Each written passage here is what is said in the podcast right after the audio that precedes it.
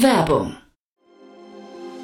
Sei dabei beim HTGF Family Day am 11. und 12. Juni in der Station Berlin. Für zwei Tage voller Inspiration und Business. Tauche ein in ein einzigartiges Netzwerkerlebnis mit bis zu 1500 Teilnehmenden. Erkunde das innovative Seed- und Later-Stage-Portfolio des Hightech Gründerfonds. Lass dich vom vielseitigen Programm inspirieren und knüpfe wertvolle Kontakte. Sichere dir jetzt dein Ticket. Mehr Informationen findest du unter www.family-day-htgf www.startup.de.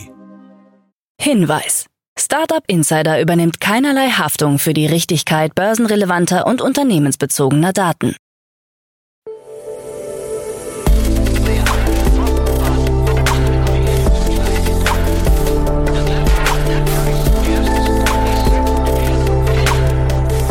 Startup Insider Daily. Morgen Update. Einen wunderschönen guten Morgen und herzlich willkommen zu Startup Insider Daily in der Morgenausgabe. Es ist Freitag, der 21. Juli 2023 und mein Name ist Nina Weidenauer und wir starten jetzt zusammen wie immer in den Tag mit diesen News. Mehr E-Autos als Diesel zugelassen. Fünf Partner verlassen Sequoia. Erster Umsatzrückgang bei HelloFresh und Google testet KI-Tool. Tagesprogramm. So, bevor wir jetzt näher auf die Themen eingehen, ein ganz kurzer Blick auf das heutige Tagesprogramm bei Startup Insider. In der nächsten Podcast-Folge begrüßen wir das erste Mal bei uns Viktor Hürbe von Speed Invest als Experten bei Investments und Exits und er spricht über die Finanzierungsrunde von Leap und Cycle. Um 13 Uhr geht es weiter mit einem Interview mit Alexander Gisecke, CEO und Founder von Simple Club. Und um 16 Uhr geht es weiter wie jeden Freitag mit unserer tollen Rubrik To Infinity and Beyond, unser Podcast rund um Krypto, Blockchain, NFT, Metaverse und so weiter. Dazu aber später mehr nach den Nachrichten. Startup Insider Daily. Nachrichten. VC-Finanzierung in Europa stark rückläufig. Im ersten Halbjahr 2023 ist der Wert europäischer Finanzierungen im Vergleich zum Vorjahreszeitraum um 61 Prozent gesunken, so ein neuer Bericht des Finanzdatenunternehmens PitchBook. Der Anteil der VC-Deals in der Wachstums- und Spätphase ist gestiegen, während der Anteil in der Angel- und Seed-Phase gesunken ist. Insgesamt wurden auf dem Kontinent Kapital in Höhe von 8,9 Milliarden Euro aufgenommen. Bei der derzeitigen Rate wird für das Gesamtjahr ein Rückgang um 37 Prozent gegenüber 2022 erwartet. Analysten führen den Rückgang auf steigende Zinsen, hohe Inflation, Hürden bei der Kapitalbeschaffung und einen gedämpften IPO-Markt zurück. Auch die US-Beteiligung an europäischen Deals ist deutlich zurückgegangen. PitchBook meldet hier einen Rückgang von 69 Prozent im Vergleich zum Vorjahr. Der Softwaresektor wurde vom Abschwung hart getroffen. Im zweiten Quartal 2023 sank der Wert der Deals im Vergleich zum Vorjahr um 71,8 Prozent, mehr als in jedem anderen Sektor.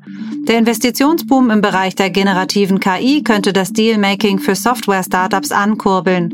So wie die Dotcom-Blase den Sektor im Jahr 2000 zurückgeworfen hat, sehen wir einen ähnlichen Rückschlag, sagen die Analysten von PitchBook. 4 Millionen Euro für DGG.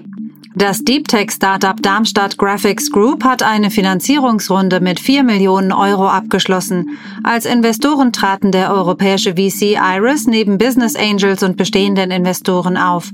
Mit den neuen Mitteln will die Fraunhofer Ausgründung das Wachstum vorantreiben und Forschungs- und Entwicklungstätigkeiten weiterentwickeln. Die eigene Rapid Compact Software bietet Optimierung und Verarbeitung von 3D-Modellen. Zu den Kunden gehören unter anderem Adidas, Otto, Shopify und Adobe. Unser Ziel ist es, die 3D-Technologie allen Einzelhändlern und Produktentwicklern über eine API zugänglich zu machen, so DGG-Mitgründer und CEO Max Limper. 3,1 Millionen Euro für Cello. Cello, eine in München ansässige Plattform für B2B-Benutzerempfehlungen, hat bei einer Seed-Runde 3,1 Millionen Euro erhalten. Angeführt wurde die Runde von HV Capital mit Beteiligung von Business Angels wie Alison Pickens, Philipp Klöckner, Julius Göllner und Dr. Patrick André. Die Plattform belohnt Softwarebenutzer, um Mund-zu-Mund-Propaganda zu generieren, um die Kosten für Kundenakquise zu senken. Das Angebot richtet sich an Software-as-a-Service-Firmen. Peer-Empfehlungen und Mund-zu-Mund-Propaganda haben sich zu der Art und Weise entwickelt, wie neue Software entdeckt wird, sagt Cello-Mitbegründer und CEO Stefan Bader. Erster Umsatzrückgang bei HelloFresh. Der Kochbox-Anbieter HelloFresh hat vorläufige Ergebnisse für das zweite Quartal vorgelegt. Demnach hat es erstmals einen Umsatzrückgang gegeben. Es ging von zuvor 1,957 Milliarden Euro auf jetzt 1,918 Milliarden Euro leicht zurück. Im Vorquartal betrug das Wachstum noch 5,5 Prozent gegenüber dem Vorjahr. Das bereinigte EBITDA liegt bei 185 bis 195 Millionen Euro. Im Vorjahresquartal waren es 146 Millionen Euro. Angaben zum operativen Ergebnis und Nettoergebnis machte HelloFresh nicht, sprach in diesem Zusammenhang aber von einer zurückhaltenden Konsumstimmung in manchen Ländern. Die Zahl der aktiven Kunden fiel um einen hohen einstelligen Prozentsatz. Mehr E-Autos als Diesel zugelassen. Im Juni wurden in der EU erstmals mehr E-Autos als Dieselfahrzeuge zugelassen. Nach Angaben des Branchenverbands ACEA e lagen E-Autos mit 15,1 Prozent vor Dieselautos mit 14,4 Prozent bei den Neuzulassungen. Benziner bleiben mit mehr als 36 Prozent die meistverkauften Neuwagen, gefolgt von Hybridwagen mit rund 24 Prozent. Die größten Zuwächse bei batteriebetriebenen Autos gab es in den Niederlanden mit plus 90,1 Prozent, gefolgt von Deutschland mit plus 64,4 Prozent und Frankreich mit 52 Prozent. Das im ersten Halbjahr 2023 über alle Antriebsarten hinweg meistverkaufte Auto Europas ist das Tesla Modell Y. Fünf Partner verlassen Sequoia. Sequoia teilt mit, dass der langjährige Partner Michael Moritz das Unternehmen verlassen hat und sich auf das unabhängige Vermögensverwaltungsgeschäft Sequoia Heritage konzentrieren wird. In der Zwischenzeit haben auch vier weitere Sequoia-Partner das Unternehmen verlassen, wie Insider berichten. General Partner Mike Vernal ist ebenso nicht mehr dabei wie Michelle Fradin, eine Partnerin für Wachstumsinvestitionen. Zuvor haben KIs Kim Ji und Daniel Chen Sequoia in den letzten Monaten ebenfalls verlassen. Durch die Abgänge verringert sich die Zahl der Mitarbeiter des Unternehmens um 15 Prozent auf 28.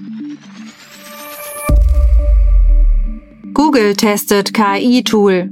Berichten nach testet Google gerade eine neue KI-Technologie mit dem Codenamen Genesis, die Nachrichtenartikel generieren kann. Die Technik soll Google bereits der New York Times, der Washington Post und dem Wall Street Journal vorgeführt haben. Genesis soll Texte aus eingespeisten Daten erstellen können. Google stellt sich das Tool als KI-Assistenten für Journalisten vor. Jeff Jarvis, Professor für Journalismus an der City University of New York, warnt bereits vor dem Einsatz.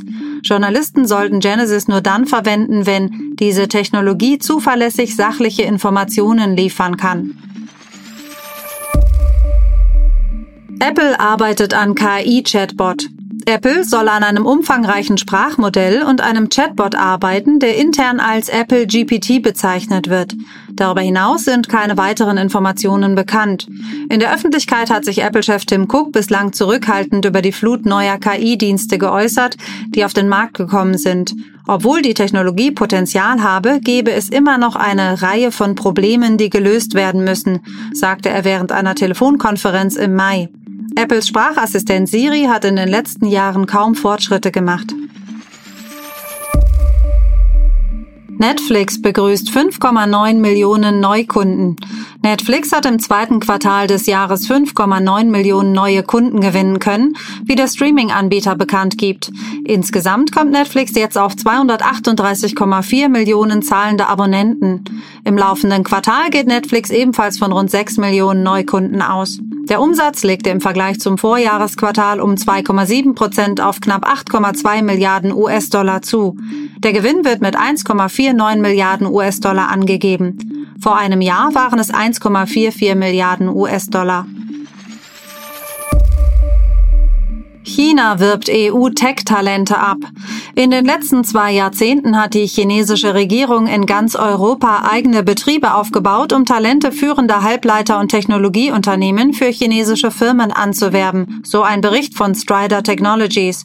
Insgesamt sollen mehr als 30.000 Personen führende europäische Technologieunternehmen verlassen haben und zu Unternehmen mit Sitz in China gewechselt sein. Europa stehe vor der Herausforderung, eine Balance zwischen internationaler Zusammenarbeit und dem Schutz seiner eigenen technologischen und geistigen Ressourcen zu finden, so das Fazit des Berichts.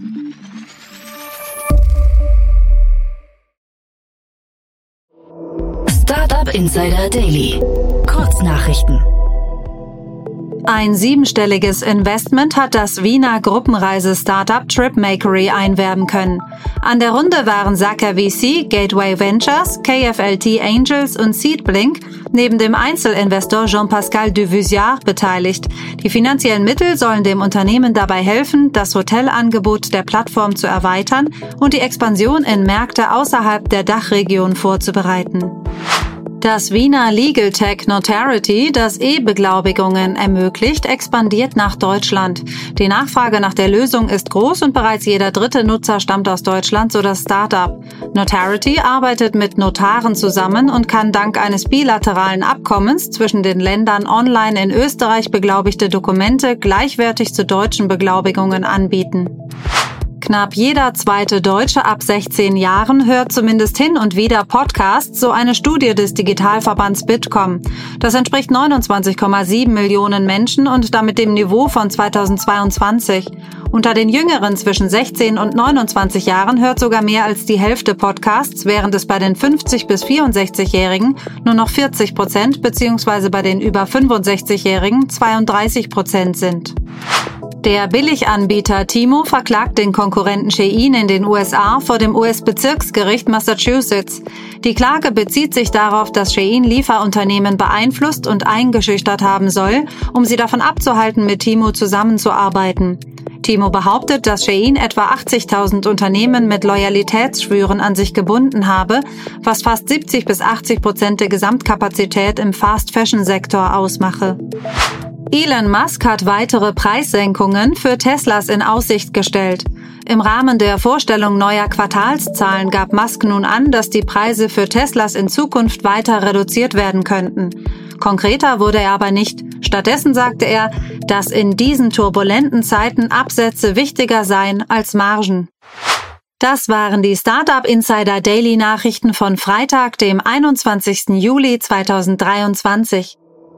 Startup Insider Daily Nachrichten. Die tägliche Auswahl an Neuigkeiten aus der Technologie- und Startup-Szene. Das waren schon die Nachrichten des Tages und ja, jetzt werfen wir einen Blick auf das Tagesprogramm für heute. In der nächsten Folge kommt die Rubrik Investments und Exits und dort bespricht Viktor Hürbe von Speed Invest zwei Finanzierungsrunden. Cycle, eine Full-Service-Mobilitätslösung für Lieferdienste, hat bei einer Series A 10,3 Millionen Euro erhalten. Angeführt wurde die Runde von Scania Growth Capital. Außerdem, das Startup blieb ein Anbieter einer Energiemarktzugangsplattform mit, mit Sitz in San Francisco, hat 12 Millionen US-Dollar in einer Finanzierungsrunde erhalten. Die Runde wurde von Standard Investments angeführt mit Beteiligung von DNU Ventures und Sustainable Future Ventures sowie die bestehenden Investoren. Nach dieser Morgenausgabe gibt's dann alle Infos zu den Finanzierungsrunden. In der Mittagsfolge sprechen wir dann mit Alexander Gisecke, CEO und Founder vom Simple Club. Ich glaube, alle, die nach 2016, 2017 Abi gemacht haben, kennen auf jeden Fall Simple Club. Mir hat das Startup damals auf jeden Fall mein Abi sehr erleichtert.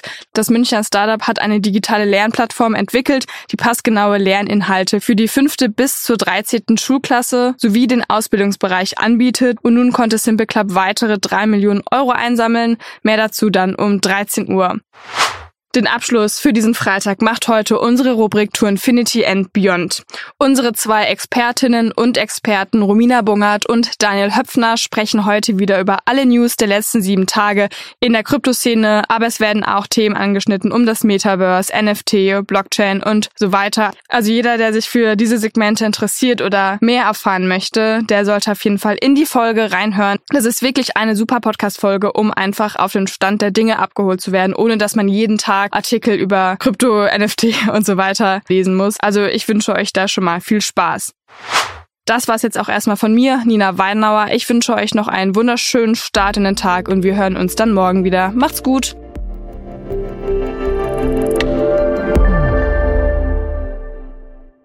Diese Sendung wurde präsentiert von Fincredible. Onboarding made easy mit Open Banking. Mehr Infos unter www.fincredible.io.